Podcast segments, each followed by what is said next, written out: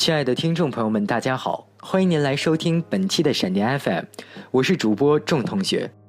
今天仲同学想要与大家一起来分享的，就是关于留学的那些事儿。随着中西方的文化不断融合，越来越多的同学们开始把目光转移到海外，希望自己能够走出国门，去体味不同的地域文化，以充实自我。同时，也有很多的同学想到世界名校去感受艺术与学术的双重魅力。对于想要出国的朋友来说，他们考虑的无非是学校的水平、当地的经济水平和当地的风土人情。在最新出炉的 QS 世界大学排行榜中，我们不难发现，前二十名的院校主要集中在美国和英国，而瑞士的苏黎世。联邦理工学院和洛桑联邦理工学院，以及加拿大的多伦多大学，也以其超强的实力跻身排行榜的前二十位。于是，现在就有越来越多的同学抓紧一切的努力去投奔名校，竞争也是越来越大。那么，怎样才能够在这样的留学浪潮中保持优秀领先的地位呢？众同学，这里有一个真实的故事。故事的主人公名叫小李。他是天津财经大学一四级应届毕业生。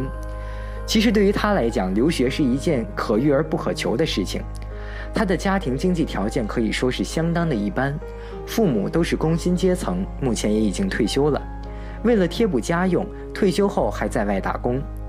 家里除了小李之外，还有另外两个孩子。大姐今年已经结婚生子，在老家与丈夫经营着一家便利店。而弟弟今年在天津上小学六年级，因为是私立学校，所以每年的学费也是一笔不小的开销。小李学习的是国际会计专业，他渴望出国，也渴望发光发热。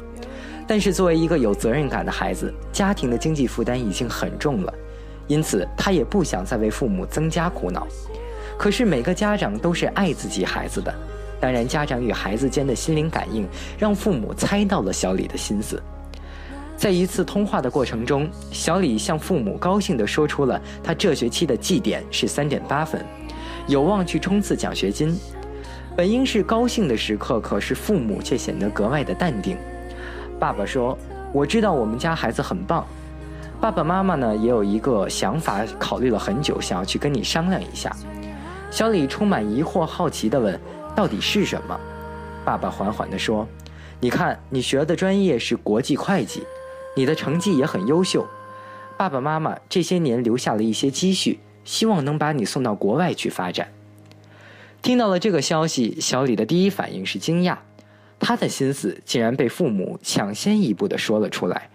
之后就是激动，他觉得这是一个很好的机会，转而他又有些失望，毕竟家里的状况。出国留学并非易事，需要强大的经济支柱。他当时并没有给出明确的答复，只是父母的决定让他觉得学习更有动力了。他开始拼命的学习专业知识，练习英语的听说读写。他的父母也给班导师打了电话，说明了对于孩子的支持。班导师建议小李去找一个留学机构了解相关事宜。小李找到了新通留学。十八万的担保金是父母一生的心血，他们希望能够给予孩子最好的未来。碍于考虑到留学的时间较晚，已经错过了当年的硕士申请，而又不想再等上一年，新通的老师便为小李分析了加拿大各种课程的利弊，最终决定申请好就业的研究生文凭课程。并且非常难得的帮助小李找到了和自己大学本科专业相关，而且课程时间是两年的研究生证书课程，以便为小李一次申请到两年的签证。有了家长和新通的支持，小李就这样默默励志。他说，决定出国考研前那段时间，印象最深刻的就是图书馆的灯光，那忽明忽暗的灯光就好像是自己的未来。未知却渴望闪烁。经过了高强度的复习，他的绩点成功的到达了四点零，雅思成绩也由最开始的五点五提升到了六点五，节节高升。每个阶段都凝聚了老师和小李两个方面的辛勤努力与汗水，最终小李也如愿的考上了加拿大的辛尼加学院。其实，人生需要努力，需要奋斗，也需要抉择。你能实现梦想的原因是你的渴望足够迫切。当我们真心在寻找着我们的梦想时，每一天都是缤纷的，因为我们知道每一个小时都是在实现梦想的一部分。所以，如果你也有留学梦，如果你也渴望开创自己的一片天地，那么就请你努力奋斗，抓住机遇。很难说什么是办不到的事情，因为昨天的梦想可以是今天的希望，并且还可以成为明天的现实。好了，感谢您收听本期的闪电 FM，我是主播仲同学，我们下期再会。